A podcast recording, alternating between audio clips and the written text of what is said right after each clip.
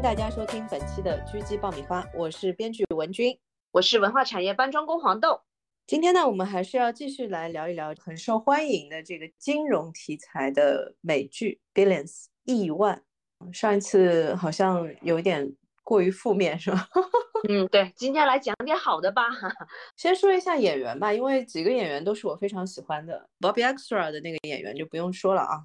可能很多的观众跟我一样，主要是因为他所以看这个剧的。Damian Lewis，我估计啊，Damian Lewis 呢，最早的时候大家知道他应该就是兄弟连，因为在兄弟连之前他几乎没有什么名气。他是英国演员嘛，英国演员其实大部分都是这种，就是海外的影响力不是特别大的那种类型。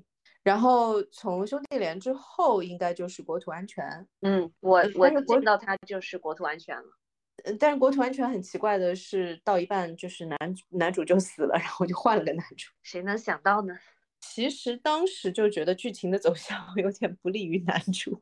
当时就觉得说，怎么感觉好像男主功能性不强，就没有什么戏。特别是他的那个身份暴露了之后，因为他的应该就是第一季的最后吧，就是他准备要去炸白宫还是要去干嘛的那个点上面，要去炸死总统嘛，那个点上面。就已经是就是身份暴露了嘛，然后他在身份暴露之后，竟然又走了那么久，这个我还蛮惊讶的。说实话，我是七季追完的，但是因为他的存在感比较弱嘛，就基本上和女主的那个相爱相杀那个过程，就存在感蛮弱的。然后感觉所有的戏都是努力的在给他就是加那个戏，后来反正被牺牲掉了，他是被处决的嘛。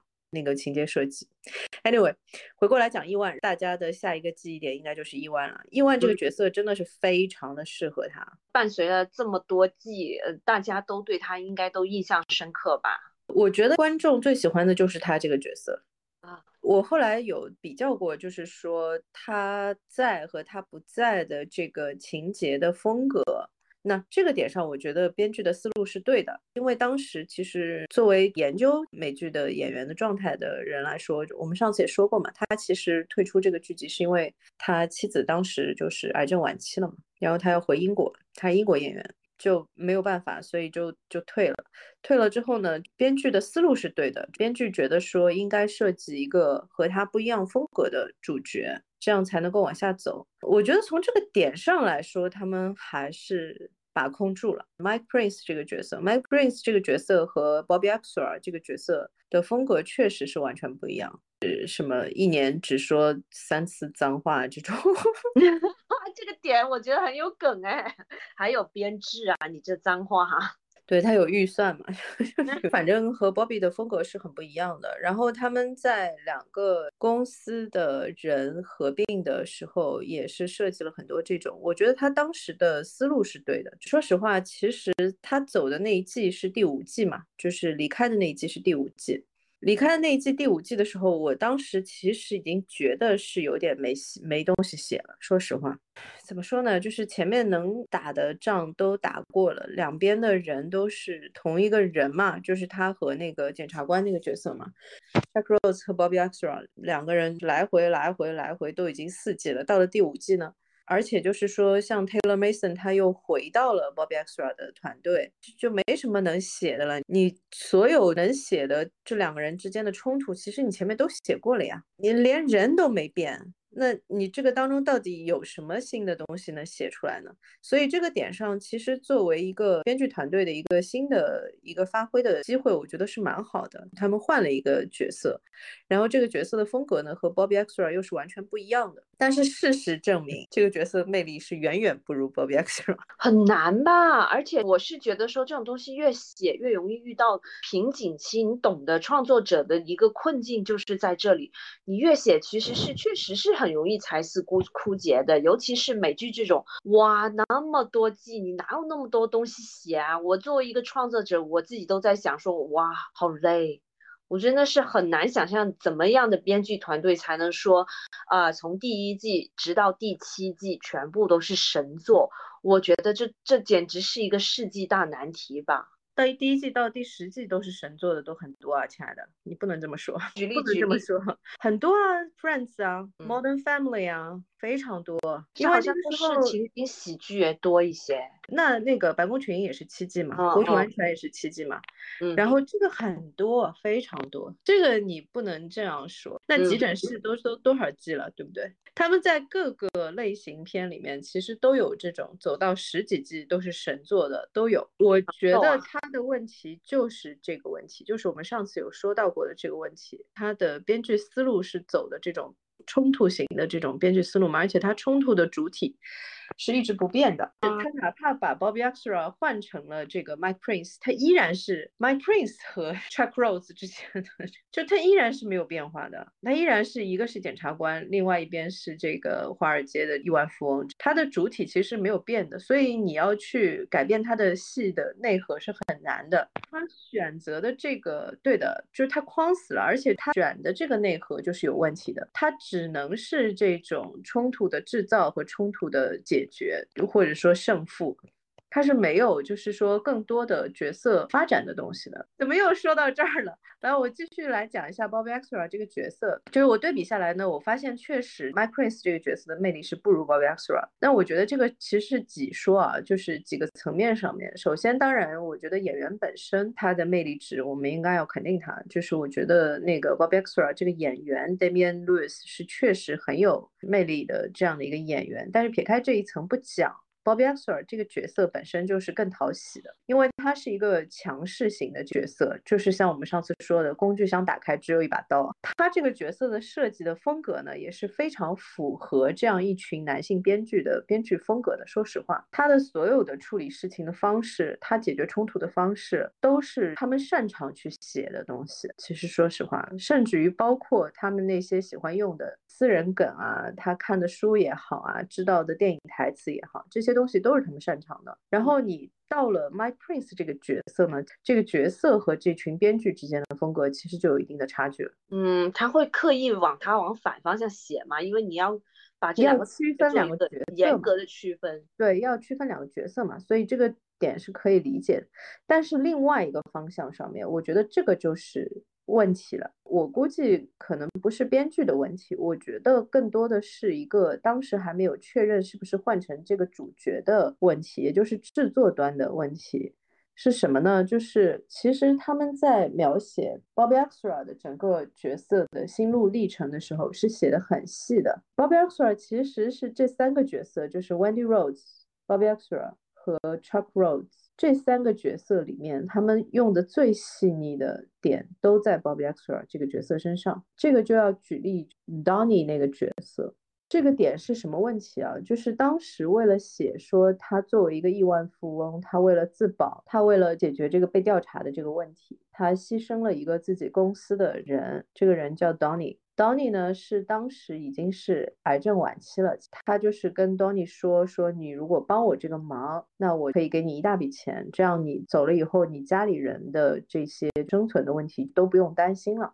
等于是两个人之间有这样的一个承诺嘛。但是呢，其实他给 Donny 去找的那个专家的医生是有一个可能的一个实验性的治疗方式的，如果成功的话，Donny 可能会活得到那一年的圣诞节。但是他活到那一年的圣诞节呢，其实对 Bobby 是不利的。对，就是那个案件的调查就可能有其他的问题发生。然后他为了让自己的这个案件调查能够尽快的结束掉，不要夜长梦多嘛，所以他就跟这个医生说，就是这个治疗方式要不就不要提了。他用了一种相对婉转的方式说了这句话，因为他觉得说，呃，可能会增加他们这种无谓的希望嘛。可能会反而会更痛苦啊之类的，但是不管怎么说，他是为了自己的利益做的这个决定嘛。在这个点上，其实他们当时铺垫这个角色做的非常细的。他在 Donny 就是真的去世了以后，经历了他的那个葬礼的那个过程，最后在葬礼的后一天后一集里面，他做了一个错误投资的决定嘛。然后他们一个单子要亏掉大概几千万吧，还是多少？他觉得这是一个心理问题，然后就找那个 Wendy Rhodes，因为 Wendy Rhodes 是。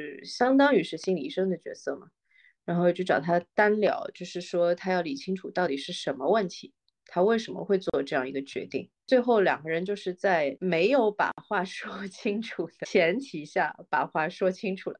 这一段戏我觉得写的是很成功的。这个里面有一段词儿，我我印象很深刻。他说我是不是一个 social path？他说我是不是反社会型人格？Wendy 说是这样的。他说如果你真的是变态冷血的类型，你就不会问这个问题，你不会有这样的同情心，你不会觉得说有内疚啊，有有这些问题。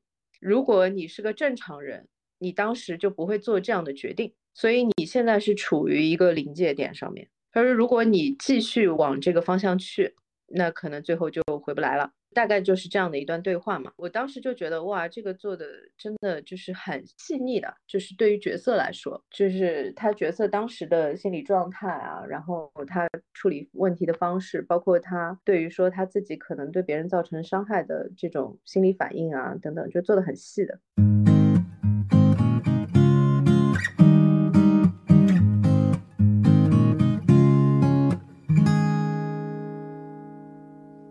再回过来看 Mike Prince 这个角色，哎呦我的妈呀！我大概说一下 Mike Prince 这个角色，在第五季的时候呢，就是 因为 Bobby Extra 这个演员要退出嘛，所以就是很急很急很急，就是赶的，反正就是说他突然就是败给了这个 Mike Prince，然后要被相关部门要带走，要去坐牢了，很急很急很急，赶着上了个飞机，然后就逃逃离了美国，就大概是这个设计啊，就直接是 Mike Prince 接手了他的公司。第六季呢，整个一季，因为这个是第五季的结。尾嘛，第六季呢，整个一季就是在讲说 My Prince 和 Chuck Rose 之间是怎么斗的。到了第七季的开头，突然知道说那个谁要回来了，直接开头的时候就在说，因为他要竞选总统嘛，就是设定是说，呃。My Prince 要去竞选总统，然后直接说 Wendy Rose 判断下来他是个变态，他如果成功做了美国总统，他有可能会引发第三次世界大战。就一集啊，有这么配吗？他 甚至于就是没有到一集啊，这个角色的这个变化之粗糙，然后这个急转弯急到我感到了，你知道吧？有被震撼到，人物铺垫没有到这种程度吧？你如果是真的是要急转急下让他去做总统，而且是还是个变态的话，你前面得有多少铺垫让观众信服？你不然只凭一张嘴这样认定他，观众应该会觉得很迷茫吧？观众可能和我是一样的心情，就是反正他这一趴快点翻翻过去吧，翻过去，包边突然就回来，那就已经失去智商了，是吧？我真的是觉得这组编剧的这种写作方式非常的伤角色。之前呢，把这个人写的就是非常的好，因为他要跟 Bob Extra 是不一样的嘛，而且他们觉得有可能他要接手这个主角的位置嘛，所以就是要把他的这种不一样写的非常的极致化，要让观众能够记住这个角色。所以走的都是那种方向的，就啊，这个人跟 Bobby 是不一样的，他没有那种 temper，就没有说脾气很差啊，或者是之类的，然后也不是这种很冲动的。冒险型啊，就是很稳，很喜欢做慈善啊，对人都很好啊，对手下人都特别好，就是都是走的这种方向。然后突然就转了个，哎，而且后面有一集里面给了他一个台词，是希特勒当年在掌权之前说过的，就是 Oh my。God，有没有那么明显了？就为了急转弯而急转弯，回到最初的起点。那么照你这样一说的话，嗯，就是我们这个故事里的亿万富豪应该是整个故事里的基石吧？或者是说，整个编剧团队设想的最多的就是这个亿万富豪，也可能是这个亿万富豪是他们灵感的源泉，所以这个人物才会变得这么的完善。我们也回到最初的情况，就是这部戏吸引我的点，其实我也就会说，嗯，它里面的人。还蛮有意思的，就一开始看的时候，就是人都有他的两面性。就比如说这个亿万富豪，他是个喜欢穿 T 恤、喜欢去街角吃披萨店的，然后一点也不介意他的出身，说他的出身就是一个街头小子的。他有一个很迷人的点，就是他出生于街头，他真的是从小靠了自己的智力去走到这一点的。而且在九幺幺的时候，他的同事，他其实是人生的低谷嘛，他的同事都因为九幺幺而离世的时候。他意识到要要做空，然后大赚了一笔，然后成了一个私募基金的老大嘛。然后另外一个检察官，这个检察官的特色就是说他是一个富二代，甚至是三代四代，家里非常有钱的一个犹太人。但是，他的梦想呢，却是说是 为民请命啊，就然后就是说非常看不惯你们这些有钱人勾结，但是你本身就是一个最大的有老钱家族之一，私底下呢又喜欢跟妻子玩一些情趣，就这样。一种两边的人设都看起来非常有意思，我觉得一开始看的就有点真的有点窥私。所以其实是猎奇是吧？对，就是有种窥私。我就是在看一个富豪的生活是怎么样的，我在看一个家里很有钱、很体面的检察官，他私底下是怎么跟他的下属相处，怎么跟他的老婆相处，就是在看一些这些东西，其实就是猎奇。嗯，又或者是说我在看一个我不知道的世界，这个世界的大门在缓缓向我打开，我就觉得很有意思。你 Succession 看了吗？《Succession》看了一些，继承之战是吧？对，继承之战其实更写实。但是继承之战没有他狗血，有的时候我就爱看一点狗血的，就他的抓马其实是说还是喜欢看刺激的东西。对呀，我觉得亿万有的时候就是这个领域、这个行业本身就是刺激会多一些嘛，而且本身就是两方对垒嘛。可能一开始我入坑的初衷就是在这一块，就是想看狗血嘛。但是呢，你又得是给我呃比较写实一点，能够给我圆回来的狗血，我又不能是低智商的狗血。我觉得你可以看一看新的这一。一季，因为我最近在看的时候，我也在思考这个问题嘛，就是暂时还是看得下去，但是有点累。其实就是 Bobby Axelrod 那个演员不在的那一季，第六季我其实没有看的。然后我是到了这一季，我知道他又回归了，所以我才继续再往下看嘛。他们其实用的办法也是很鸡贼的，他其实之前就是出现了大概两集，而且都是一点点戏份，然后上一集又出现了一点点戏份。我估计他后面还是会有主要戏份会给到他的，呃，可能也是为了考量说要尊重现在的这个主演嘛。但不管怎么说，我之前在看的时候也在反思这个问题，为什么他在的时候我还是比较能看下去的。但是其实我在反思的时候发现，其实第五季我已经看不下去了。就嗯，其实不是说他在和不在的问题，他不在其实只是加速了我弃剧的过程。哎，那吸引你最初看这部剧的初心是什么？除了就是编剧学习的那个欲望之外，我记得我有跟你讲过，他的写作方式是跟我完全不一样的。他是那种真的是非常的情节先行的那种写作方式。我觉得作为一个编剧来说，我可以和他不同风格，但是这个不代表说我就不应该去研究它。就是我觉得作为一种不一样的方式来说，可能我更应该研究一下，嗯，因为它和我的风格是完全不一样的。但是。说实话啊，就是作为一个连续性的一个剧集，然后现在已经到了第七年，我还是认为这个方式其实是有伤害。我们刚才在说那些就是十年以上，然后大家都很喜欢的那些剧，其实除了剧本本身的那些故事性的东西之外，其实大家是很喜欢那些角色。对，是人物先行，所以他到时候他不需要一直顾虑那个框架的问题。我其实讲为什么我觉得七季以内都很难行的，我脑子里的全是那种情节先行的剧。其实人物的话，只要这个人物在这个，你你完全可以任由人物的选择，就是说，例如说他结婚啊，他生小孩啊，这什么的，他其实这个是很自然而然，观众也能接受的。对，观众会愿意跟他一起走这么多年，其实这种感觉，你这种剧情先行的这种状态呢，你做连续其实就有一点累了。相比于角色先行，然后大家会对角色产生情感连接的这种走法，其实我觉得那个会更适合做连续剧，这个可能就是适合做限定剧。对，就或者是说像审讯室那样，审讯是英国版，审讯室法国版，审讯室德国版。就是说会像这种，因为它这种也是情节比较强的那种嘛，像美国恐怖故事或者是什么那种，就是我一换一季就换一个故事这种，我就换一个场地，换一个别的东西。其实你有提醒我这个方向的问题，恐怖片的类型做，就特别是这种感觉的恐怖片的类型。或者说灵异故事的类型，做这种单季一个设定，单季一个设定，还蛮讨巧的。有一个是翻拍的，叫《Twilight Zone》阴阳魔界，它是一个八十年代拍的。它是这样的，就是因为这个好像是最早的时候，好像是五九年就有了。是因为这个事情有一个就蛮可爱的一个点啊，Mrs. Maisel。麦瑟尔夫人里面，他们看电视 有看到过。就我为什么会记得，好像是五几年的时候的事情，就是因为他们里面的角色，因为麦瑟尔夫人那个剧集讲的就是那个年代嘛，讲的是从五几年到六几年那个年代嘛，所以他们在五几年的时候看电视，看的就是《The Twilight Zone》。看电视剧的时候学到了关于另外一个电视剧的知识，当年的流行文化学，对，就蛮有趣的。但是我是想说，是这个点，就是说，可能是说情节先行，包括其实比 Twilight Zone 更加方便举例的是那个黑镜，嗯，因为其实黑镜的 format 和 Twilight Zone 的 format 其实是非常非常类似的一个 format，就是也是这种一季一个设定嘛，然后走几个故事这样子，每个故事之间也是就是没有强相关的。我觉得可能确实是这样，就是情节先行，就适合这种短打型的这种 format。如果你希望走到就是七年、八年、九年、十年，可能真的还是要有角色能够留下来，会比较比较好一点，相对好打。而且我觉得他们这个打法还是太单一了。你看到第几季？应该是第三季还是什么时候吧？反正就弃了，因为确实就是一直重复会让人很痛苦。所以我现在就是拼命在回忆我当年吸引我的点，当年让我看下去的点。突然有点同情我的同行。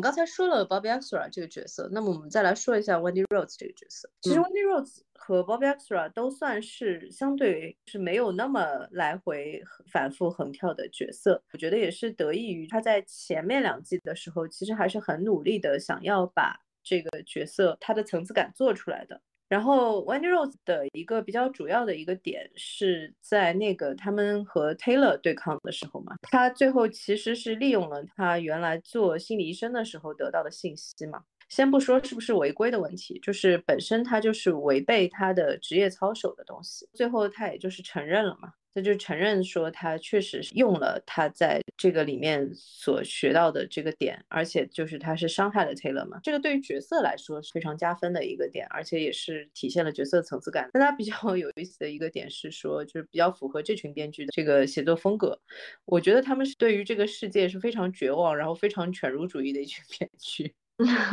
他们是一个觉得人性是就没有什么希望的，就是非常的社会达尔文主义。就是 Wendy 其实是承认了自己的这个做法，然后呢，那个委员会是给了他一个很低的一个惩罚，好像是是一个口头警告，就没有什么实质性的惩罚的。你像我这种就是理想主义者的这种写法，就是我就会觉得说，就是他们认为他已经就认知到了他的这个错误嘛，就我会以为啊。就我会我会这么写，就是说他们认为就是他已经认知到了他这个错误，而且作为一个像他这个能力的心理医生，他如果是继续行医的话，其实对社会的帮助是更大的嘛。就是我如果是我写的话，我会这样写。他们里面的 写法就是因为 Bobby 捐了一大笔钱，他不是也也依然在说，就是说嗯。这社会很黑暗，很肮脏，然后就是说，嗯，好人没什么下场，怎么怎么也是这样说，就是他的整个价值观就是这个方向的，就是没有什么希望啊，每个人都是坏的呀，然后就就一一直是这个打法在打。然后呢，我说实话，很多时候可能大家会有一点同意这个说法，但是我觉得内核的审美来说，其实大家是不想看这个东西的。我可能还是愿意看一些相对更理想化一些的东西。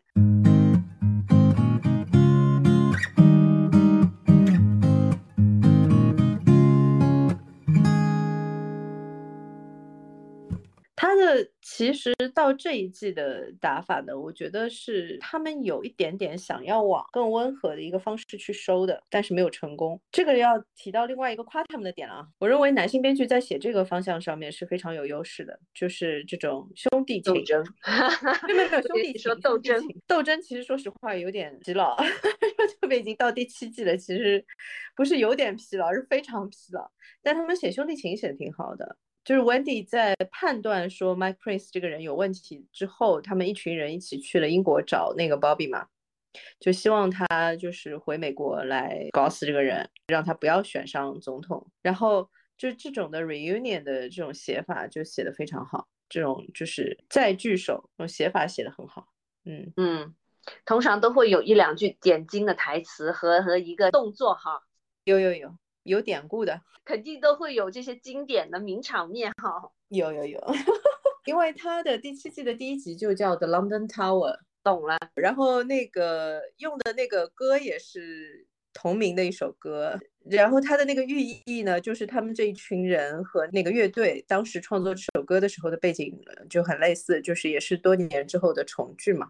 就他们在这种点上，我觉得是踩的非常好的，也很大程度上，我觉得给了观众一点安慰吧，因为。就整整一季没有见到这个人嘛，没有见没有见到这个角色嘛，而且原来就觉得说这个角色可能就后面就不会出现了嘛。但听你这样一说，就感觉好多东西都是有配方的，又或者是说我们现在已经看不到新鲜的东西了。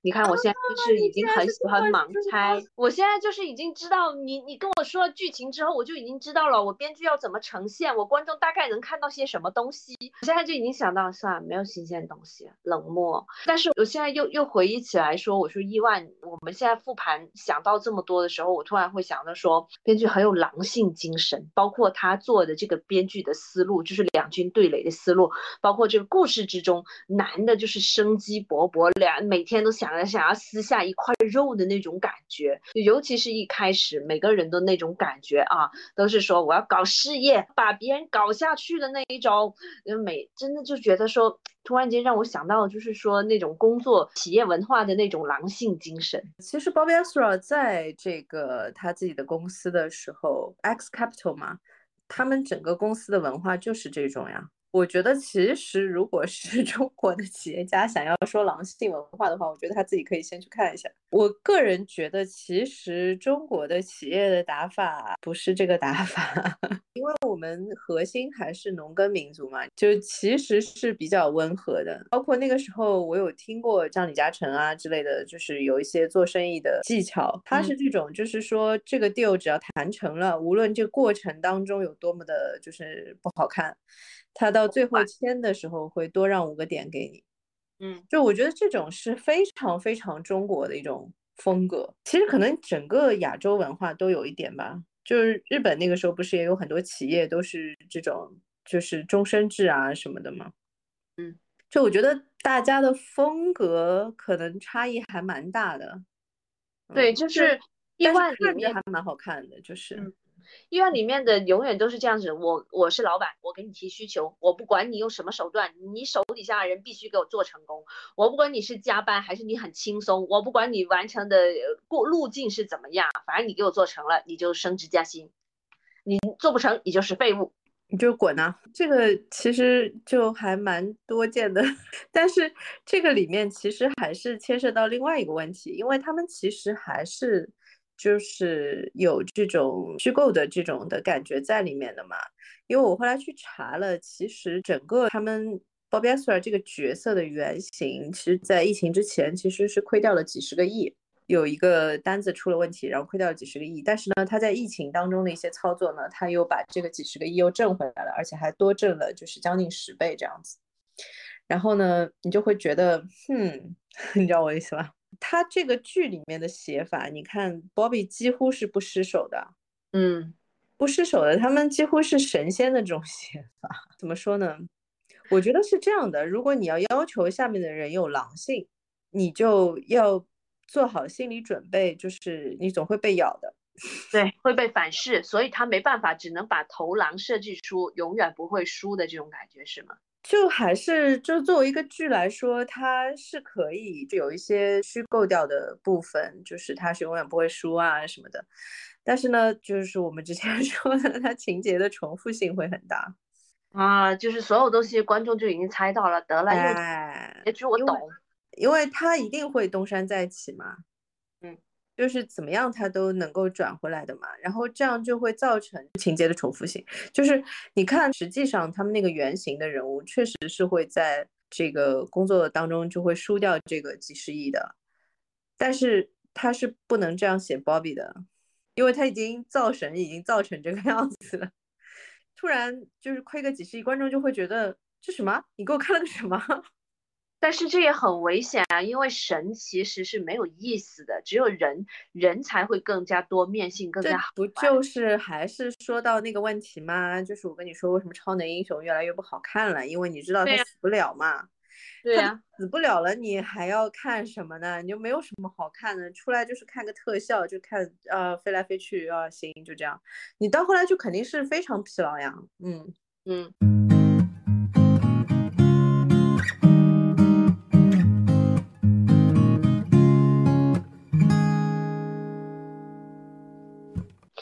我们现在聊到美剧的流量密码，也是在在这样想说，他可能是真的是知道什么东西观众爱看，甚至是有点说他在舔着观众的感觉，他没有办法说，嗯，跳脱出来观众想看什么，就这这种方式或者是怎么样，然后就是说会觉得越来越不好看，因为所有东西我观众就已经猜出来了，你没有办法再给我新的东西，唉。反正我觉得是这样，就是首先意外呢是金融题材的这个剧集的，等于是第一部嘛，嗯，这个是开了一个先河的，然后这个头呢其实也开得很好，呃，整个的就是剧集的知名度啊，然后它的收视情况啊都挺好的，然后我是觉得就是说编剧可能也很难就是突破自己的风格去做一个作品，就是他如果是这个风格的，那。他就只能按照这个风格去做嘛。我的感觉呢是说，其实我觉得可以看看，就是像这一次《Mike Prince》这件事情，就是他们等于是一个非就是故事本身的因素，然后一定要把 Bobby Arthur 这个角色去掉嘛，嗯，换成一个另外的角色，然后再把他拉回来，再把那个角色就是去掉。我觉得其实他们可以考虑这个路子。就说不定反而会带来一些新鲜感，就是显得 Bobby Axelrod 这个人也没有那么的，就是安全，嗯，反而可能会有一点新鲜感的东西。因为我觉得现在你再去做说角色的这个细腻度啊，然后就是多面性啊，然后怎么样去跟观众有连接感啊，角色成长，我觉得已经有点晚了。而且呢，就是也不是这一群编剧擅长的方向。嗯，然后这个剧集呢，它作为一个就是这样子开先河的这样的一个剧集，包括就是说，其实这几个角色也都是蛮好看的嘛。而且就像你说的，其实它反转、反转、反转这种写法，还是有一定的这个收视的吸引力的。那我觉得是不如就是看看说，现在反正已经就是有了这个新的打法，看看说这个新的打法里面有什么他们自己可以保留下来的东西。嗯，我觉得这倒是一个路子，可以更大程度上的保持观众的新鲜度。嗯，因为否则的话，就是像我们刚才说的，就我知道你这个人死不了嘛，我知道你最后肯定会赢的嘛，你就这一季不赢，你下一季也要赢的嘛，那就有一点怎么说呢，就有一点没劲，太没劲了。作为观众，就是每天就只想看一些新鲜的好东西啊。观众要求也真的蛮高的，好吗？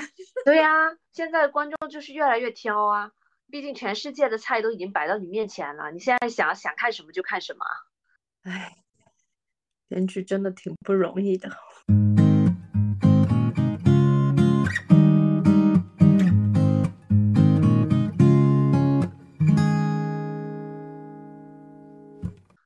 我们来聊一下那个美美剧的那个编剧工作方式吧。嗯，对，从意外这一块我们来讲讲。其实啊，说实话啊，就是意外还不太一样，因为意外是有线台的。嗯，有线台就是因为它是那个 Showtime 的，Showtime 的有线台的这种编剧的合作方式呢，呃，其实真的就是比无线台啊，比现在这些流媒体就要友好很多了。因为其实最野蛮的打法就是现在的流媒体的新的打法，就是我们上次有说到嘛，其实很大程度上都已经在伤害它的编剧系统了。就是美剧的编剧通常是工作室合作方式，就是有一个 writers room，他们通常呢会有一到两个主编剧，这一到两个主编剧呢通常就是这个 showrunner 加上他的这个 creator，就是他的整个剧集的创建者。和他的整个剧集的主管吧，就是这么说。然后呢，通常他们挂衔头呢是挂那个执行制片，就是 executive producer。这个事情呢，其实那个时候 Aaron Sorkin 吐槽过，跟他说他有一次在打字的时候，人家敲门进来给他看五种袖扣，说你觉得哪一种比较好？就这东西关他什么事？他是 executive producer 呀。嗯。是，就是我这个我是没有想到的，就是说，就细到说，呃，身上的配饰都要问编剧的这个事情有点，但是其实他们问的不是编剧嘛，其实他们问的是制片嘛，嗯，呃，然后他们的工作方式呢，通常是这样的：就这个剧集确定了之后，就确定这个平台方要买了，无论这个平台方是有线台、无线台还是流媒体，那么通常他们都会建立一个 writers room，呃，这个这个就叫呃，应该叫什么编剧工作室吧？就嗯是 writers room 呢，它的编剧的成员呢，通常都是就是会有各种的遴选方式。通常呢，也都是有经验的编剧。通常如果是没有经验的编剧呢，第一年进编剧工作室都是去做编辑的，而且不是我们这边的编辑的概念，它其实就是个应该怎么说？呃，调格式的，啊对，就是他是真的是 editor，啊。就是呃，因为是这样，因为国外的剧本它是有非常呃严格意义上的这个就是行间距啊，然后字体大小啊，包括字体本身，呃，你二十五分钟是二十二十五分钟的 format，你四十五分钟四十五分钟 format，一个小时一个小时 format，电影是电影的 format，它都不一样的。它格式都不一样，然后你按照它的格式来写的话呢，就是基本上最后拍出来一页就是一分钟，这个是它的就是工业环境之下做到的一个一个东西。嗯，那么这套东西呢，其实在中国没法用，因为我们是用中文嘛。你知道我的意思？中文中文做错了什么？就是没有办法像他那样严格控制是吗？不是不是不是，因为它是英文的，它的格式是针对英文的，你把它完全套用在中文上面是没有意义的。嗯依然是不会是一页一分钟的。如果中国也要用同样的格式的话，就是需要很多的制作体系，这个就是坐在一起来调这个东西了。嗯，就是要调出来说，因为这个不是编剧本身能够完成的一个工作，它是需要有呃几个就是制作团队来和配合完成的一个东西嘛。Anyway，然后呃，所以就是新进去的编剧通常就是干这个活儿的，就是 把别人的剧本 调对格式，就大概是这个意思。嗯，也蛮好玩的。呃，然后通常就是这样的一种工作方式。那么呃，其实 Billions 呢，我觉得因为它又是有线台嘛，而且它又是这种，你看它其实七季的编剧是相对固定的。嗯呃，几乎走的就很稳定的一个一个组合，那你就可以感觉出来，其实是合同签的应该也很好，就是在续的时候，应该也不是说只续一年啊这样子的续法。我是觉得就是这种的雇佣方式对编剧来说会比较友好嘛，就是他的精力更多的就是在创作本身，不需要去思考说，哦，我是不是明年就要找一些工作？啊、朝不保夕这种。对，就是会有一些，因为创作它本身会需要一些思考的时间嘛，包括就是说不同的编剧之间的沟通的这个时间的问题。我觉得这一点也是，其实像亿万这样的项目会比较有优势的地方，虽然它也有不好的地方，就是这一群编剧因为磨合的时间太久了，他们的风格其实已经非常非常相似了，嗯，固化了。对你几乎就看不到新的东西，但它的优势呢是说他们也确实很稳定，就是它的水准是不会差的，而且呢彼此之间也很了解对方要的是什么，这个也是从很大程度上面减轻了他的这个沟通成本的这个这个压力。他这边的话。组成了编剧工作室之后，他们的写法是怎么样的呢？有一个人做主要的编剧，其他人是会怎么分工呢？还是说，呃，我负责？他们是这样，他们是这样，他们是就是不同的编剧工作室的风格会有不太一样啊，这个要看具体的 showrunner 的风格的。但是呢，他们呃基本上的风格是这样子，就是。呃，showrunner 会有一个大概的一个框架性的东西，就是我这一季想干嘛，这样子。我这一季的大框架大约是什么？这个一般是由 showrunner 来提出的。然后呢，所有的编剧呢就会每每周、每周、每天、每天去 pitch，就是去提这个他的故事创意。就是我我想到了一个什么故事，这个故事可能是这几个角色之间的。然后这个可以成为一集或者是两集戏这样子，然后呢，他们通常都会对就是不同的编剧都会互相提意见和建议。就你提了一个故事，然后我来说，哎，其实你这个故事可以这样，嗯，就是他都会有互相的建议啊、意见啊，然后这种讨论啊之类的，然后最后的定这些故事呢，还是 showrunner 来定的。据我所知呢，像 Aristotle 呢，他不是说 showrunner 来定，还是 showrunner 来写。就你会看到他很多的那个剧本里面，就包括像 Newsroom 啊什么，那个白宫群英是更明显的。但 Newsroom 你也可以看到这个现象，就是很多都是 story by 谁谁谁，但是最后 teleplayed by 还是他。嗯哼，就是可能故事是别人提出来的，但是最后写成剧本还是他写的。是这样，哦，就每一个 showrunner 的风格也不一样，嗯，然后这是为什么？就是你经常可以看到，就是说他们剧集的单集的后面有这样不同的这个标注嘛，嗯，然后这个点上，其实我觉得从系统本身来说，我觉得还是挺好的，就是可以给到年轻编剧更多的机会嘛，去这个不同的组去学习。这些东西，但是现在就是因为美国的整个流流媒体起来了之后，他们经常都会有一些剧集是签合同签特别短。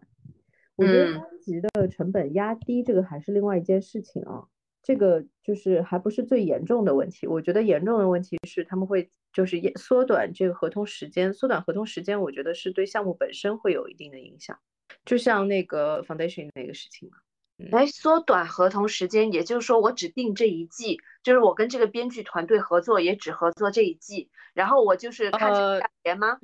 据我所知，流媒体现在的签法是，就是 staff writer，就是剧组编剧的签法，它有短到三个月的。三个月能写几集？就是他 showrunner 肯定是就可能是两季一签，或者是三季一签这样子。但是他的那个就是 staff writer，就是有有这种各种的签法，嗯，有特别短的。但是他这样人员不稳定，也会造成就是不的元素呀。嗯，这个和他们的整个的这个制作体的思路想法有关，因为对他们来说，可能就是像这种，特别是没有太多资历的这些编剧，他可能会觉得说。我为什么要给你那么长的时间的这个就雇佣期嘛？他可能会觉得说，我给你一个短的时间，这就是狼性了啊！我给你一个短的时间，你可能就会尽量的在这个短时间之内去证明自己嘛，你就可能会把更好的东西就是拿出来，这样子才能留在这个剧组。就是他们可能会有这样的一种考量，但是这个其实是违背创作规律的。嗯嗯。就我觉得这个还是看说，就是整个行业，特别是掌握话语权的整个行业里面掌握话语权的这些对于这件事情的思考的问题，嗯，然后其实就是流媒体的这一些，就包括呃，不是前几年冲冲进了韩剧嘛，嗯，其实你看今年的韩剧的状态就很糟糕，是吸光了血。呃，也是因为他们做了一个，就是这种类似于釜底抽薪打法，就是他把几个他们认为有价值的编剧遣走了嘛。嗯，然后这样的话，其实就是改变了整个的行业的思路和打法，这个其实是有问题的。而且会不会造成马太效应？就是说已经成名的编剧他不会受损，但是底下的新人是出不了头了，然后而且还会反复被压榨，也得不到锻炼。呃，对，而且还不仅仅是编剧，就是韩国的整个制作体系里面相关的部门其实都在受这个影响。嗯，现在其实我觉得可能大家也有在，就行业里面可能也已经有在反思了，但也不一定，因为行业里面最有话语权的那一批人，就是像你说的，就没有受到影响的那批人。嗯嗯，然后这个也是为什么先是编剧罢工嘛。然后就美国那边，好莱坞那边就先是编剧罢工，然后是演员罢工嘛。其实我觉得是这两年，其实资本的打法还是比较野蛮的。就是我个人觉得，是因为就是本来不是做内容的人冲到了内容行业之后，它带来的一种新的打法，其实是不太符合行业本身的逻辑的，也不符合创作规律的。对，然后他们没感觉出来。啊，这不就是跟我国这前几年那种唯流量论的玩法是一样的吗？那个时候大家就是疯狂砸钱，就是搞几个流量，砸点钱，我不管你故事弄成弄成一坨屎还是怎么样，呃，有的时候照样还不是能卖钱。就是那个是一个非常混乱的。开始这样的吗？我就觉得我们好早几年，我又要为 我们国内的同行就是说一下了，就是我们先开始的。Are you sure？我怎么觉得就是我们我们这好莱坞打多少年了都是这么打的好吗？好莱坞也是这个玩法吗？一直就是这样啊！你看了那么多超能英雄片，还没有明白吗？啊，好的，那是那个是，我是说互联网平台感觉是比较明显了，这几年是主要是互联网。我觉得只是说它的范围更扩大化了。其实原来更多的可能就是像一些电影项目啊之类的，那么它基本上是属于单个项目嘛。你就是感受没有那么明显，确实就是说国内也经历了一段时间，我觉得是那种就是说整个剧集类的打法也开始用这种打法了。但是我觉得国内其实还好，因为很快就发现打走不通呀，是吧？那个也是那个时间开始的嘛，就是有的人是对那个什么说说数字的，就台词都没有背出来。但是这两年几乎就已经没有了这种现象，已经冷静了。对。就是大家明白这个打法其实是不可能的嘛，就是在开什么玩笑呢？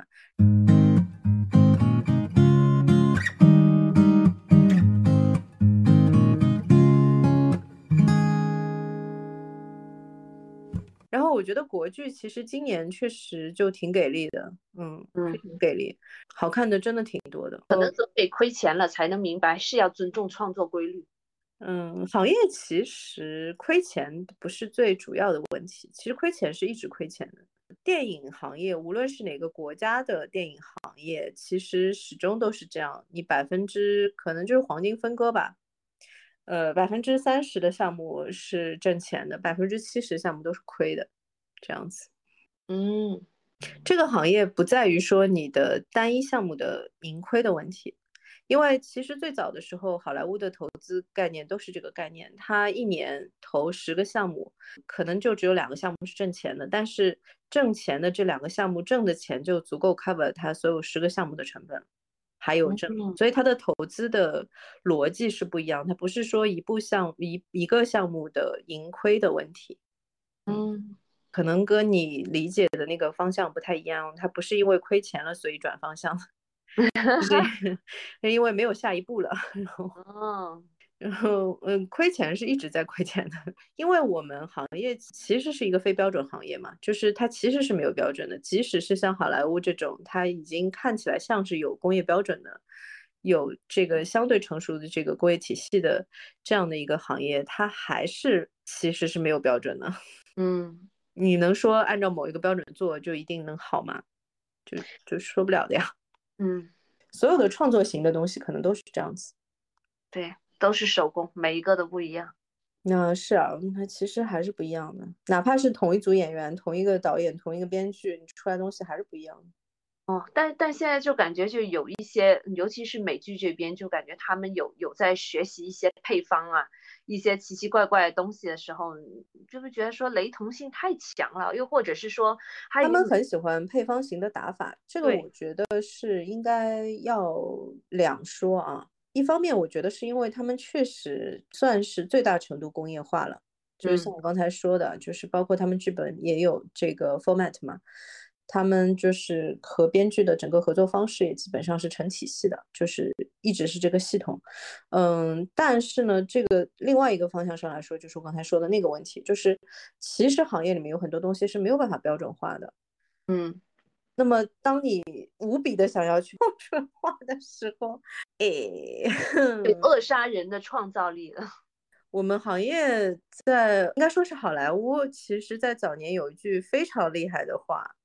他说：“同样的钱，你捧得出总统，也捧不出明星。”嗯，所以他的意思就是说，其实这个 formula 是不存在的，就是你说一个什么神奇配方，其实是不存在的。他都已经说了嘛，你同样的钱可以捧得出总统，你都捧不出明星了。对呀，因为明星的这个事情，它其实就是一个非常复杂、非常随机的事情，它不是说你按照某一个套路去走就一定能成，或者是一定不成的。所有的作品都是这样。对，就我们国内简单朴实的话糙理不糙那句嘛，大红靠命。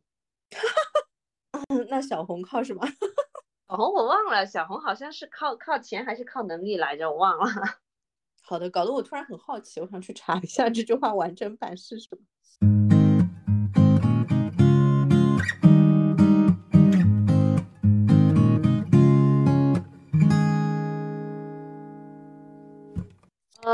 我其实还有一个点想想问的，就是你觉得这种非常个性化的创作者，或者是有没有出头的能力，就是他他能够在什么样的地方更合理的生存着，可以就是靠自己的能力一点一点的走下去，就是这些编剧小编剧，还有一个就是说，IP 这个东西怎么还在做？有没有原创性？我感觉就是现在真的没有什么原创性的东西，每天都在靠 IP。累死了。先说第一个啊，就是说你如何定义个性化，就就就是这个想说是自己的故事驱动的，而不是说有有点像那种独立电影的那种啊，就是我自己的故事驱动的，而不是说呃别人委托我做一个故事的这种。你说的其实是因为独立电影和商业电影的差别，就这个点上面其实是对于观众的重视程度的问题嘛。嗯，就是独立电影是只关注自己的表达，它其实是无所谓，就是观众的反馈的，它不重视观众的这个感受的。嗯，它是非常单向的一个一个输出的东西。那么商业电影呢，它首先考虑的是观众的这个接收。那么如果你是说这一类的编剧的话，其实这一类的编剧首先它不存在。这个问题是我之前有聊过的。我说，哎，我说我很神。我做了十几年的编剧，没有人找我写，就是我我一篇，没有人找我写独立电影。他们说，哦，那是因为 首先他没有这个钱，嗯，其次是说大部分的独立电影，他都是导演自己就是编剧，他就是作者电影嘛。嗯，所以这个工种其实不存在，就是你说一个只写独立电影的编剧，这个工种其实不存在的，他和导演永远是一体的。其实，嗯，所以如果是一个年轻的一个创作者，他想要走这个写独立电影的这个路子，那么基本上我的建议是他直接去把导演给学了。因为作为这种就是非常私人的表达来说，你看，只有独立电影，没有所谓独立剧集的，有没有？嗯，这种非常私人的表达的东西呢，它其实在文本向镜头的转化过程当中会有偏差。这是为什么？通常来说，编剧就是导演，只有编剧和导演合一的时候，他才会最大程度上的避免这种偏差。那么你作为独立电影这个性质的东西来说，你关注的就是表达嘛，嗯，那你其实就是非常重视你的表达不要有偏差产生嘛，或者最大程度上避免偏差的产生。这个我觉得也是为什么就是说基本上都是作者电影是比较多一些。如果实在学不了导演，那我的建议是说直接写小说吧。退而求其次，这个解是未未尝不是一个解题式。然后，然后作为 IP 这件事情来说，我觉得我的看法可能还是会比较行业性一点。IP 其实从那个就是原来的概念里面来说，它是 intellectual property。呃，intellectual property 其实就是知识产权。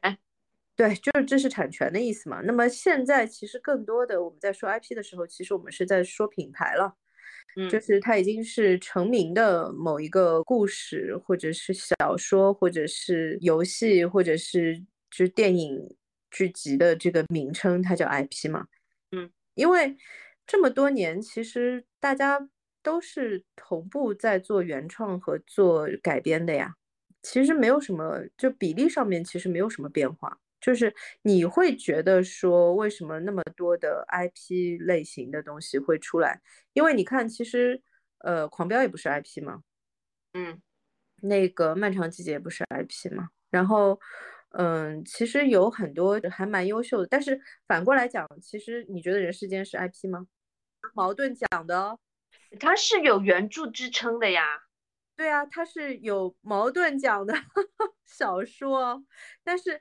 这个点上，其实我觉得这个概念就是这样，就是作品的优秀程度嘛。因为 IP 其实只是说你的作品的前期是不是可以走得更顺利一点，这是另外一个问题，这个是行一个行业操作的问题。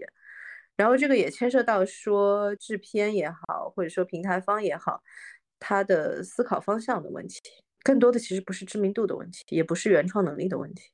嗯嗯，我不知道有没有回答你的问题啊？我我只是有感觉到说是，其实创造力哪里都都是有的，就是不要让一些东西阻碍了它吧。没有，我想说的是没有阻碍呀，就是这么多年来都是这么做做的呀，就永远都是两条腿走路呀，你不可能就是完全做原创的呀。嗯。一直是这个样子的。你想《Twilight Zone》那个第一版是五九年好吗？那他现在不还在翻拍吗？你知道？但是不代表就是就是会跟《Balance》这种的类型的就会有冲突啊，这个冲突的呀。嗯。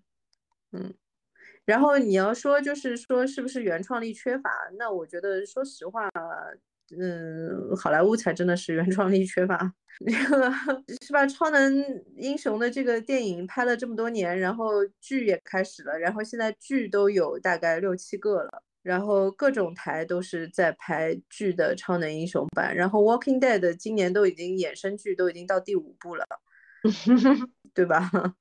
嗯，我我不觉得它会对原创力有影响，我觉得是。更多的行业里面的一些，就是如果是觉得有原创力缺乏的话，其实也跟 IP 没有关系。嗯，它更多的就是一种工作方式吧。就是像我刚才说的，我觉得就是现在新的这个签编剧的方式，其实就会有点影响新的编剧的这个成长嘛。但是这个的方式的影响力，其实现在还看不出来。这个是要到五年。至少要五年之后才能看出来的，就是这一批现在的成熟编剧都退了之后才能看出来的。哦，但是我只只是觉得说，从美剧的秋季片单里面看到了一丝丝绝望。作为一个观众，我希望看到一些新的好玩的好东西。这个也有很大程度上是因为他们现在正在罢工嘛。啊，也有可能是这个原因啊。嗯，就是有很多就不能拍了嘛，就是包括那个《Silo》，我们不是聊了那么多集，然后。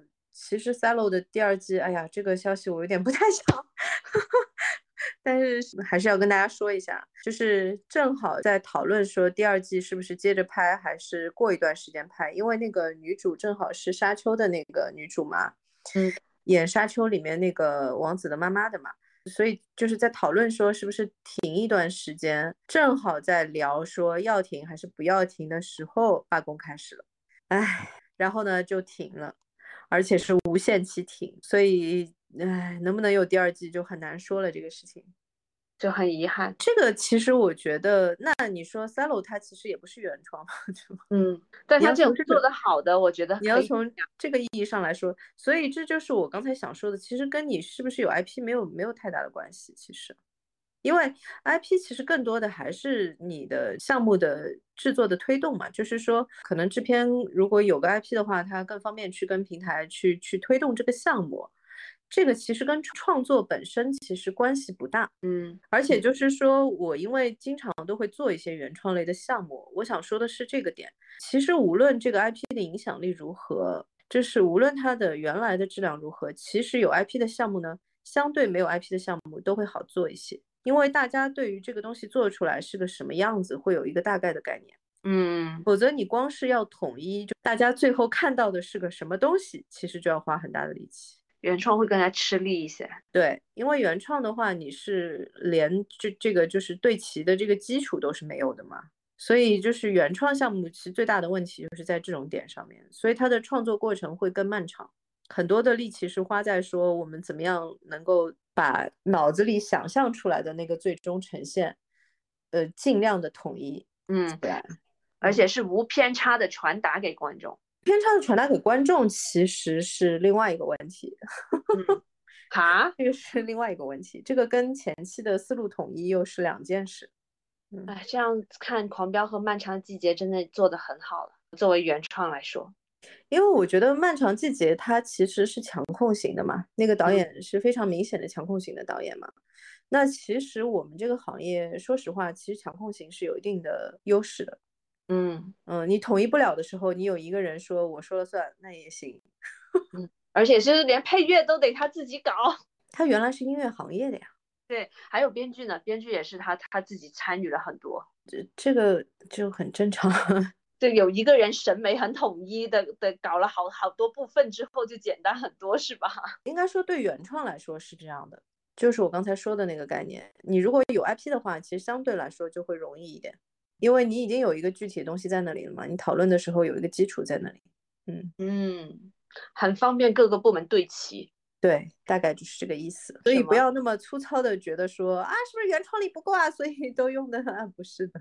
首先就是这种，就是用一个 IP 来改编的方式，是所有的国家的行业都在用的一个方式。它用了也就是一百多年了，这个其实没有什么。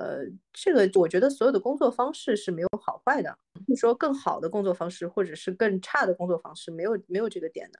它是一个就是常用的工作方式。那么我觉得是从制作的本身来说，就是像我跟你说的，它有一定的优势，因为它已经有一个基础的东西在那里了，你比较容易让各部门能够统一，就最后的呈现是什么样子的，你比较容易统一各部门的想象。原创呢，统一起来就真的 比较累。对，因为唉，这个永远是有一个准确性的问题。也就是说，其实是对于所有人对于剧本的最终呈现的想象力是有一定的要求的。觉得这个这个我们这个这一段对话聊的也蛮有意思的，可能也解决了很多像我一样困惑的一些观众的想法，就是为什么大家都在做，就是有小说改编的这么多，或者是说，嗯，整个团队的工作工作之中会出现哪一些地方就是比较累，或者大家不好对齐的点。对，但是我觉得其实作为年轻编剧的话，我会建议还是从改编类的开始。从刚才说的这个点上，我觉得你就能感觉出来，就是这个对于年轻编剧来说，他需要做的说服工作比较少嘛，啊，比较容易沟通，而且呢，就是说，其实作为编剧本身来说，他接收信息也会比较准确。就是如果别人跟你说让你写一个原创的东西，那么他的描述能力要很强，他想要一个什么东西。但是如果他是给你一个已经写完的小说之类的，无论你觉得这个作品写的怎么样，这个都是给了一个基础。我们嗯有就是这个行业有出现，就是说已经有人写好了一沓电视剧剧情，然后直接能拍的嘛？就是他他完全是自己随便想的那个电视剧剧情，或者是电影剧本，就是电视剧剧本或电影你写好了的没有。你对我们这个行业到底有什么看不起啊，姐姐？你为什么会觉得说自己想好了写出来就能拍的？就是还是说是先有一个大概的。所有的专业都是有专业门槛的，你到底在说什么？以前老师会想说，好像是以前八九十年代吧，都是就是感觉好像是他们先写好了剧本，然后就立刻拍了的感觉。那是因为他们是专业编剧啊。啊，你到底在说什么？你是觉得说有人在家自己憋一个本子出来就能拍吗？我一直在想说，会不会有这种可能？不可能啊！这就好像说，哎，我觉得这一点真的是很神奇。那你觉得说，一个人在家看看书就可以去做医生，可以给人开刀了吗？那不行。就是我们这个行业，经常我都会有一种被人侮辱的感觉，就是觉得自己能打字就能干编剧。那倒没有，这个绝对不可能。不是所有的专业都是有专业门槛的，这就是一个门外汉的一些好奇的想法了。不是，就是很简单。那我问你，你你写一个剧本，好，自己在家打个字，你打算写啥？嗯，可能还是会像那种独立电影的那种多一些。这个我又要为我们独立电影的同行们说一句了，你为什么会认为就是可以这样做的？独立电影就不是在给人开刀了吗？它就没有专业性了吗？开什么玩笑，姐姐？那可能更像一个学生作品吧，就是自己写，随便写一写，然后自己随便拍一拍，可能这种是可行的，对吧？我不知道，你可能比较适合拿手机对着自己拍抖音吧？有没有说的太直接？但是真的就是这样，不是？你为什么认为就是随便这样就可以？那所有的这些专业的同行都在干嘛？我们每天都在浪费时间，是吧？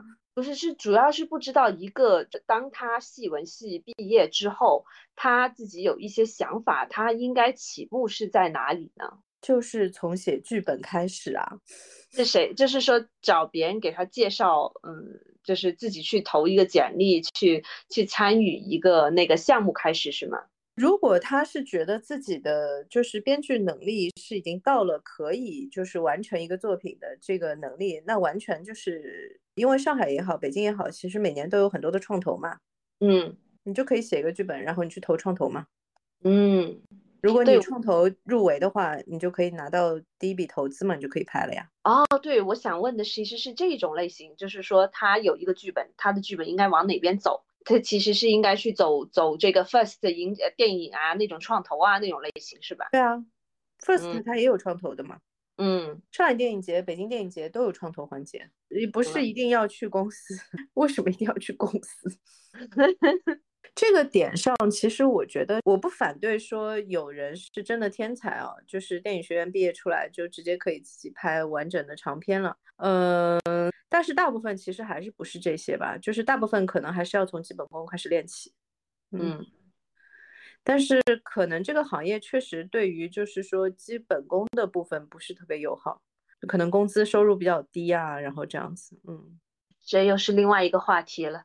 对，好，呃，那我们今天呢，主要就是聊了一下那个亿万的关于他的创作部分的一些感受，然后这两天也正好是那个亚运会开始了嘛。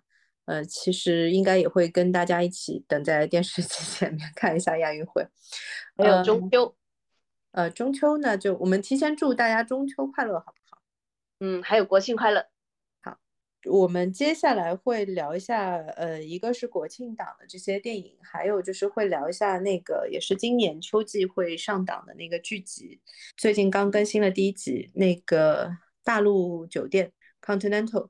The Continental 是 John Wick 的那个宇宙里面所有的杀手都会聚聚集的那个酒店，啊、因为 John Wick 的整个设定其实这一块还是蛮帅的，我还蛮期待的。我们到时候一起来看一下。呃，好，那今天就先到这里，祝大家中秋快乐，国国庆快乐。庆快乐，下期见，嗯，下一期见，拜拜。拜拜。